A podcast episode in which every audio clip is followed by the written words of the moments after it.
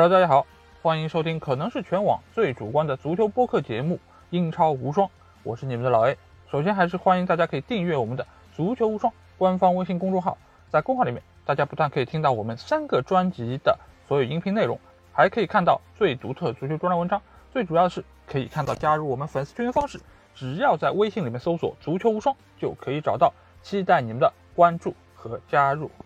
好，那。我们知道还有一周左右的时间，英超联赛就会开始啊。那按照我们节目的一贯的惯例啊，我们会在比赛开始之前进行联赛的一个展望啊。尤其是我们这个英超无双这个专辑刚刚开张啊，所以我会在这个礼拜给大家带来这次英超联赛的一个前瞻节目啊。我这边基本上预计会分四期节目来进行啊，会把整个二十个球队分成四个组。这四个组呢，分别是争冠组、欧战组，然后是普通组，以及最后的保级组。那每一个组别呢，会有五支球队啊。那我会做出我对于这二十个球队一个整体的预测和排名。当然，所有的依据，包括我的一些想法，全部都是根据我在录节目的那一刻，这个队伍的一个阵容，包括它可能会发生的一些引援的一些情况啊。当然，这个可能会到啊联赛转会期。窗口关上的那一刻会有一些改变，但是基本上我会对于这些球队的一个未来前景，包括他们在啊过去的这一个赛季以及在这个夏窗的一个表现，做出我的一个点评，包括我也会对于他们一些技战术打法做出我的一些分析啊。那事不宜迟，那我们这期节目就会按照从后往前的一个顺序来给大家介绍我所预测的保级组的五个队伍的一个基本情况。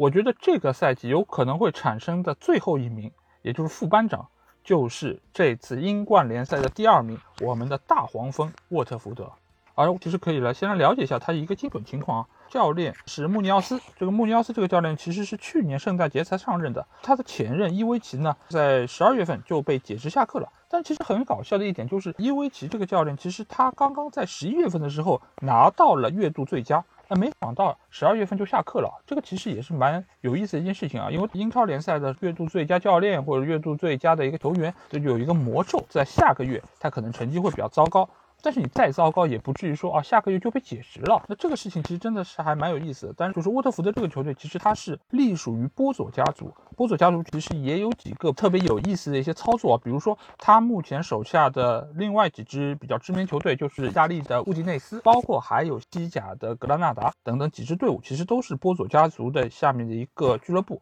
其实他们经常会做的一些操作就是什么？就是他手下这些俱乐部的一些球员会有经常性的一个流动，就有一些球员会从这个俱乐部被挪到另外一个俱乐部，来保证整个一个家族的一个运作啊。啊，另外一方面就是他非常任性，他的任性比起阿布可能是有过之而无不及啊。就是他对于一个教练，如果说是不满意，或者说是觉得他哪里不好，分分钟会让他下课。因为我们其实印象也很深刻，就是当年沃特福德还在英超的时候，当时他有一个非常知名的一个主教练，就是皮尔森，缔造莱斯特奇迹。之前，其实皮尔森就是莱斯特城的主教练。之后，因为他的儿子在泰国的一些丑闻，使得他这个当老爸的教练也一起被牵连，最后被莱斯特解职，才有了之后拉涅利带领莱斯特拿到英超冠军。也有非常多的人说，皮尔森其实才是缔造莱斯特这个夺冠神话的一个最大的功臣啊！啊，这些教练在波佐家族的手下，分分钟就被解职了，而穆尼奥斯很快就走马上任啊。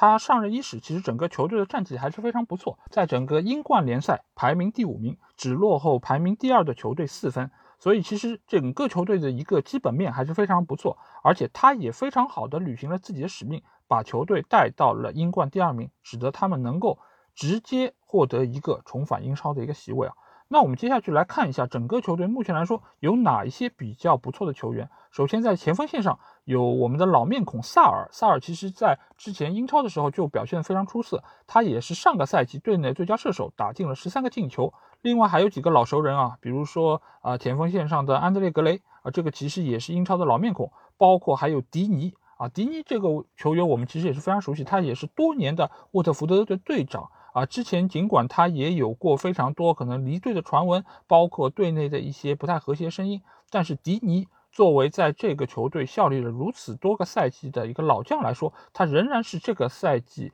沃特福德队的一个代表性人物。锋线上包括还有之前在英超也效力过，这个名字非常有特色啊，叫 Success，叫成功，对吧？我觉得是一个非常吉利的名字啊，就是他只要上场，他就能够给球队带来成功。我记得在啊前年英超联赛的时候，他其实是身披沃特福德队十号的战袍啊，尽管他是一个替补球员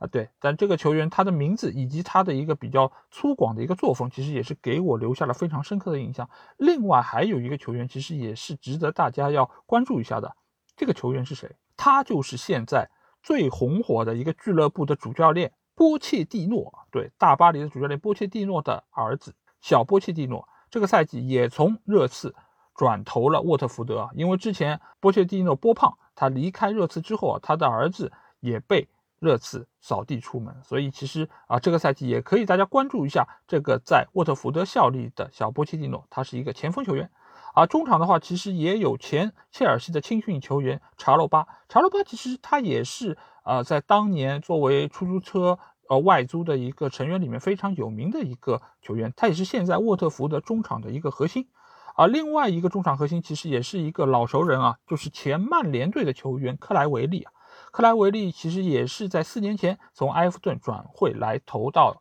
沃特福德，他也曾经参与了上一次沃特福德在英超的一个比赛的一个过程，但是目前来说他的年龄已经非常的大啊，在整个队伍中的一个贡献和一个重要程度其实也是有所退步啊。后卫线上说也是有曼联的一个青训球员，就是卡斯卡特，他其实也在沃特福德已经效力了相当长的一段时间，差不多有七年。他之前效力的俱乐部是另外一个曾经在英超打拼过的球队布莱克普，就是黑池。所以这些球员基本上是构建出了他整个一个主力阵容的一个框架。当然，他的门将也是非常知名啊，就是曾经英格兰队的国门，三年前从西布朗转会而来的本福斯特。那大家可以看到，这个主力阵容其实还是非常的有竞争力啊，包括在攻防两端，其实都有一些前英超球队的班底。但是我为什么会说这个球队是我这个赛季最不看好的一个球队，是极有可能重新返回英冠的呢？一方面是因为他们曾经队内的一个技术最好的球员德罗费乌，在一月份就已经被转会去到了乌迪内斯啊，这个其实也是波佐家族的一个常规操作，因为他一般来说会把一些相对比较重要的球员。转会去到他觉得更有希望的一些球队，就比如说啊，乌迪内斯这个赛季他是在意甲，如果德罗费乌去到那边有一个比较好的表现，那这个球员可能会有更高的一个身价被卖出。这个其实全部都是出于对于球队或者说整个生意上的一个考量才这么操作的。而当时沃特福德只是一个英冠球队，所以。他觉得德罗费乌这样一个以前从巴萨出来的技术非常出色，也在埃弗顿队有过相当好表现的一个球员，可能会在乌迪内斯有更好的一个发挥，所以他一月份就已经把他给转出了。而中场的话，而之后他们在这个夏窗其实也有一些相应的一个引入的动作，比如说一千万从南特引入了中场洛萨，这个球员其实也是曾经法国 U21 的国脚，而且上个赛季为南特队打入了七个联赛进球啊。另外还有两笔引援是啊免签了来自于热刺的丹尼罗斯啊啊，如果大家看过热刺的那个纪录片的话，就会知道丹尼罗斯当时和穆里尼奥的一个关系其实非常紧张，而且被穆里尼奥是很早就排除出了主力阵容，而且多次也陷入到了外租的这么一个情况之中，所以这次他也是免签来投加入了英超的这个新军，包括还有一个非常知名球员，就是前伯恩茅斯队的约书亚金。约书亚金其实这个球员，如果老球迷的话也知道，他也是曼联的青训。从曼联出去之后，其实是去到了布莱克本，然后经历了很多次的免签之后，终于在伯恩茅斯取得了一个不错的一个表现。五年半的时间打进了五十三个进球，但是之后经历了伤病。啊，去到埃弗顿队之后，就再也没有好的发挥，所以也使得这个赛季他从埃弗顿队免签来到了沃特福德。所以大家可以看到啊，沃特福德这个球队其实也是老的老，小的小，非常多的球员其实都是不太具备英超水准的一些球员。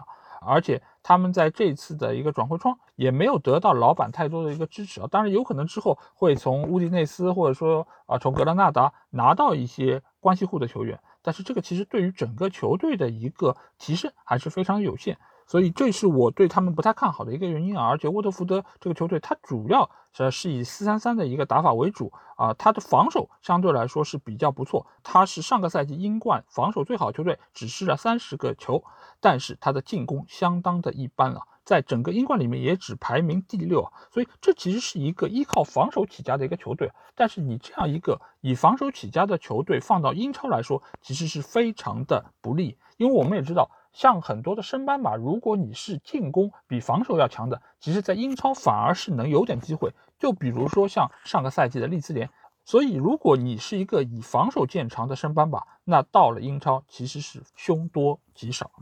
好，那接下去我要说到一支球队，就是我看好的倒数第二名啊，就是第二支很有可能会降级的球队，那就是水晶宫。水晶宫这个球队其实一直以来就给大家一个不温不火的一个感觉，就是感觉这是伦敦的一支老牌球队，它的进攻能力有不错的一些球员，包括扎哈，包括之前汤森，其实都是非常不错的一些球员。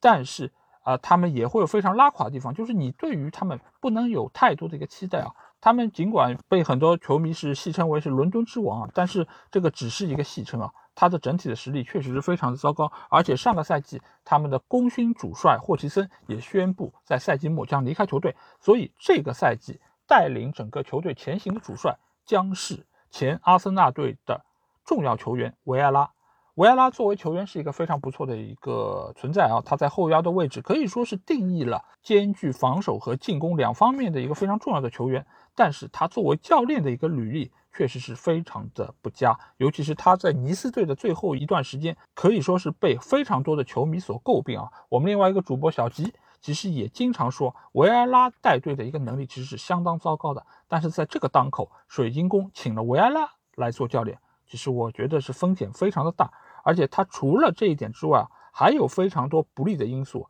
就是在这个夏窗，其实整个球队有十一个人合同到期，所以相当多的人其实在这个夏窗都离开了这个球队，包括球队的主力球员汤森，他是免签去到了埃弗顿，包括还有在球队效力非常多年的麦卡锡，他也去到了凯尔特人。所以这些球员其实都在这个夏窗离开了，包括还有在这个夏天的欧洲杯。在荷兰队有相当出色表现的范安霍尔特，他也去到了加拉塔萨雷啊，包括还有萨科，包括还有他们的啊功勋门将亨内西，所以这些球员的一个免费的离开，对于球队的整个实力都有相当大的一个下降。当然，还有更差的消息，就是明年他们还有一大批的球员将到期，这个对于整个球队的一个稳定性都是非常大的一个影响，包括还有非常多合同并没有到期。还留在球队的这些球员，他们其实也是纷纷想要转会去到其他的球队，谋求一个更好的发展。其中最有名的球员就是他们锋线上的扎哈。扎哈在上个赛季可以说是整个水晶宫发挥最好的一个球员，打进十一个进球，两个助攻。但是就算是这样的一个头牌的表现，放到整个联赛来说，仍然是非常的糟糕。但是你们也可以发现啊，就是水晶宫队的这套阵容拉出来。他的前锋线其实有非常多优秀的一些球员，包括上个赛季东窗从美因茨引进的头号前锋马特塔，但是在上个赛季也没有给大家奉献出非常好的一个表现。包括还有之前在斯旺西有非常好表现的乔丹阿尤，还有就是云里金刚本特克啊，本特克其实倒是上个赛季的一个表现有所回升，相比于他之前几个赛季是是有一些进步啊，他打进了十个进球，但是这个。对于当年我们认识的在维拉的那个本特克来说，仍然是有不小的差距啊。所以这个球队其实对于锋线的球员，我感觉好像并不是特别的友好。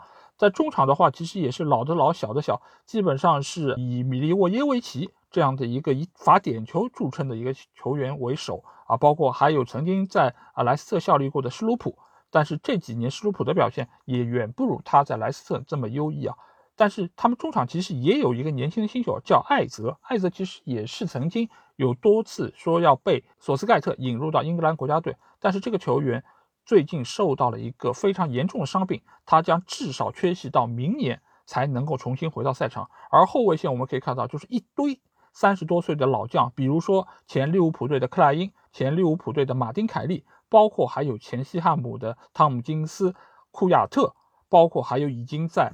球队效力了九年的沃德啊，就这样一条老迈的后防线，再加上一个发挥比较不稳定的门将瓜伊塔，所以这个阵容你真的很难让人可以有非常大的一个信心留在英超联赛。但是好在俱乐部还是希望能够在这次的夏窗引援里面能够有一些作为啊。首先他们就花了两千一百万从切尔西买入了后卫格伊啊。这个球员其实实力其实还是有一点的，因为他在曾经的 U 十七的世青赛决赛中打入了关键的一个进球，帮助英格兰队拿到了最后的冠军。但是为这样一个青训的球员花两千一百万，这个价格你如果是放在豪门球队，可能大家觉得啊还可以，不是太贵。但是你作为水晶宫这样一个球队，其实它本身财力就不是特别的丰厚。你去引入这样的一个啊，也没有在整个英超联赛有太多证明过自己的一个球员，其实我个人觉得风险还是非常大啊。当然，他们还从里昂花了一千七百五十万引入了后卫约西姆安德森，这个球员倒是在英超有证明过自己啊，因为他上个赛季是被租借加盟到了富勒姆，而且是队内的绝对主力。但是富勒姆在上个赛季我们也看到他是一个什么结果，以倒数第三名的成绩降回了英冠联赛啊。所以这个球员他的一个防守能力，其实我觉得也不是太让人有信心。当然，他们也还引进了其他的一些球员，包括租借了切尔西的加拉格尔，包括还引入了英冠的最佳新秀奥利赛。所以他其实这个赛季的这个引援啊，我可以觉得呃有非常多的一些彩票球员，对于整个球队来说并不是太大的一个好事情啊。但是我觉得更加考验的可能就是维埃拉对于这批球员的一个调教，他是不是能够。啊，给到球队一个特别好的一个技术战术的打法，这个其实都是存疑的。不过据说最近啊，他们又盯上了在莱比锡效力的卢克曼。卢克曼上个赛季其实也是被租借加盟到了富勒姆。这个球员其实倒是中前场的一个好手，而且他也是上个赛季富勒姆进攻线上能够有一个比较不错发挥的一个啊非常重要的成员。所以，如果他们可以把卢克曼租借到手，那倒是对于整个球队的一个进攻能力有一个比较好的提升。不过，有一个好消息是，最近水晶宫的热身赛的成绩好像还是相当不错，取得了非常多场胜利。但是，热身赛毕竟只是一个热身嘛，你不能把这个作为他们状态已经有所提升的一个证据。我们还是需要在联赛层面看一下他们的一个发挥。那第三个球队我要说到就是伯恩利队啊。伯恩利队其实肖恩戴奇已经是带到了他第九个年头，这个也是一个非常传统的英式球队啊啊，它里面的一个重要球员就是刚刚代表新西兰队参加完奥运会的克里斯伍德，他已经在这个俱乐部打进了五十个进球，上个赛季也有一个比较好的一个发挥啊，打进了十二个进球，有三个助攻，是队内的一号射手。但是这个球员他也已经二十九岁啊，也已经并不年轻。但是可以看一下他身边的其他的这些队友啊，包括维德拉，包括还有杰伊罗德里格斯，包括还有阿什班斯。其实这些球员也已经都非常的年迈啊，包括还有来自冰岛的古德蒙索。所以整个伯恩利队的锋线可以看到是非常的老迈啊。加上他们中场的一个主要球员维斯特伍德，对吧？西木啊，也已经三十一岁。所以这个球队其实我觉得他们。目前的一个状态其实是非常的堪忧啊，而且他们上个赛季其实表现的也并不那么尽如人意，尽管中间有一段时间表现的非常不错，但是在赛季末的这么一个阶段，也是名次直接在往下滑。但是这个球队他的防守端还是有一些非常不错的球员，包括门将波普也是英格兰队的国门，包括后卫线上的本米和塔可夫斯基，包括还有前维拉队的洛顿这几个球员作为后卫线上的一个中流砥柱。那尽管年纪有些大，但是他们的经验仍然是这个球队非常宝贵的一个财富。但是基于这样一个老迈的球队来说，他们在这个夏窗其实也没有引入太多的一个球员，他们只从斯托克城引入了内森·柯林斯这个球员。其实我看了一下，他也只是斯托克城的一个半主力啊，但是花了俱乐部一千四百万，也属于是一个刮彩票的性质，因为他只有二十岁。但是这样一个球员对于整个球队的一个实力有多大的一个补充呢？其实也是非常的让人存疑。然后另外一个引援就是从水晶宫自由身签下了亨内西啊，亨内西这个门将大家也知道是非常多年水晶宫队的主力门将，但是最近已经失去了主力位置。而他来到伯利队之后，其实也是作为一个第二门将出现的。因为波普在上个赛季一些伤停的比赛中，他们的替补门将水准是比较糟糕，所以他们需要一个比较称职的二号门将来到队内。但是整个球队我可以看到，他目前来说没有一个太大的提升，而且他们整个一个四四幺幺的打法也使得比较依赖中前场的克里斯伍德一个个人能力的一个发挥。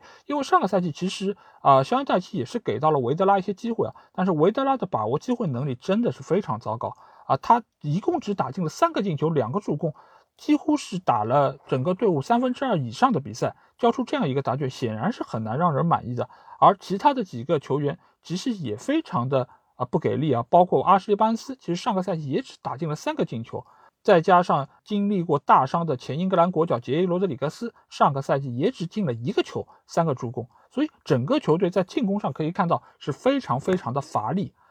其实就鉴于我刚才有谈到啊沃特福德这么一个情况，在英超里面，你如果只是防守做得好，那其实是非常非常吃亏的。所以我对于今年的伯恩利队也是非常的不看好，尽管我去年也很不看好这个球队，但是山寨其实还是在中间挣扎了一下，最后勉强保级成功，第十七位啊，这个其实也是差一点点就要掉入到英冠的一个成绩，所以今年我仍然把伯恩利看成是最可能降级的队伍之一。那来到的下一个队伍是诺维奇队啊，诺维奇队其实这个金丝雀球队啊，也是传统的。啊，英冠、英超的一个升降机啊，我在这里要先说一下，就诺维奇这个球队，其实它标准的读法应该叫诺里奇，因为中间的一个 H 是不发音的。但是为了大家能够更了解我说的是哪一个球队，所以我这边还是会用诺维奇这样一个称谓啊。啊，他们教练其实也是非常有名，是法尔克，也是前多特二队的教练，他已经来到这个球队四年。之前他在诺维奇带队的时候，他其实对于整个球队的一个改变和调教还是非常卓有成效。所以也使得他们只是在英冠打了一年，就很快以英冠头名的一个成绩回到了英超，而且整个队伍里面的中流砥柱也还是非常多。比如说，当家前锋普基啊，普基其实在前年英超联赛就给我们奉献出了非常多印象深刻的一个表现。当然，他这一次在英冠的表现也仍然是非常出色，打进了二十六个进球，是队内的最佳射手。而且他加入诺维奇以来，已经为球队打入了六十七个进球，可以说他的进攻效率是非常的优异。而他们的中场也是我们的老熟人，坎特维尔还有麦克里恩，这个其实也都是英超的老面孔。他们两个人也在上个赛季的英冠联赛中分别送出了六次助攻，是球队能够最终升级的一个非常重要的一个球员。但是这个队伍里面有非常重要的一个球员，最近已经转会去到了维拉，那就是。当家球星布恩迪亚，布恩迪亚其实可以说是整个球队最最重要的一个球员。他在上个赛季贡献了十五个进球、十六个助攻，是英冠最佳球员的候选人之一啊。但是他在这个夏窗被卖到了维拉队之后，整个球队一定会受到极大的一个影响。而且坎特维尔据说最近也被很多球队所追逐啊，包括也有可能会加入到维拉顶替出走的格拉利什的位置啊。所以现在这个球队还是面临非常大的一个问题，但是他们的后防线还是有一些比较知名的球员，包括门将克鲁尔。克鲁尔大家也知道，就是当年被被范加尔点球大战换上去的一个扑点球的门将，而且他本身在英超也有非常多年的效力经验。我们比较知道是他当年在纽卡斯尔有非常优异的一个表现。当然，呃，克鲁尔现在岁数已经非常大，他的一个反应能力，包括还有出击的一个速度，其实都已经没有办法。和年轻时候相提并论，所以整个诺维奇的一个啊阵容，我觉得还是非常的薄弱啊。当然，我相信法尔克能够有一个比较不错的一个调教能力。当然，他们在这个夏窗也有一些引入的动作，比如一千一百万引入了不莱梅队的拉希查。拉希查其实是一个非常出色的球员，他其实能够某种程度上替代布恩迪亚离开球队之后留下的一个空缺啊。当然，他们还租借引入了切尔西。的一个小将吉尔莫，吉尔莫，如果我们看过欧洲杯的话，你一定会对苏格兰队、英格兰队这场比赛吉尔莫的一个表现非常的印象深刻，因为吉尔莫在那场比赛有一个非常优异的发挥，使得他拿到了那场比赛的最佳球员的称号。所以这样几个的引援，我觉得要比之前几个球队要显得更有针对性一些，也使得球队的一个实力能够得到一定的提升。所以我才把诺维奇队放到了倒数第四的这么一个位置。那这五支球队里面，我最后要谈到的一个球队就是纽卡啊。纽卡我们也知道，去年的保级之路其实也是非常的坎坷，一度其实是非常接近降级的。但是之后的一波连胜，使得纽卡斯尔最终保级成功，而且最后是拿到了整个英超联赛第十二名啊，其实还是一个非常不错的啊一个成绩啊。在布鲁斯的带领下，其实纽卡一直都是这几年我比较喜欢一个球队，因为他对曼联的一个战绩一直都是作为一个送分童子。存在，那这个球队里面，他其实当家射手就是前伯恩茅斯队的球员卡伦威尔逊。卡伦威尔逊上个赛季尽管只打了队内三分之二的比赛，但是他仍然是贡献了十二个进球、五个助攻，可以说是最后球队可以保级的最重要的人物。但是我觉得这个队伍里面真正的核心是一个法国人，那就是圣马克西曼。圣马克西曼其实也是继承了那些法国球员非常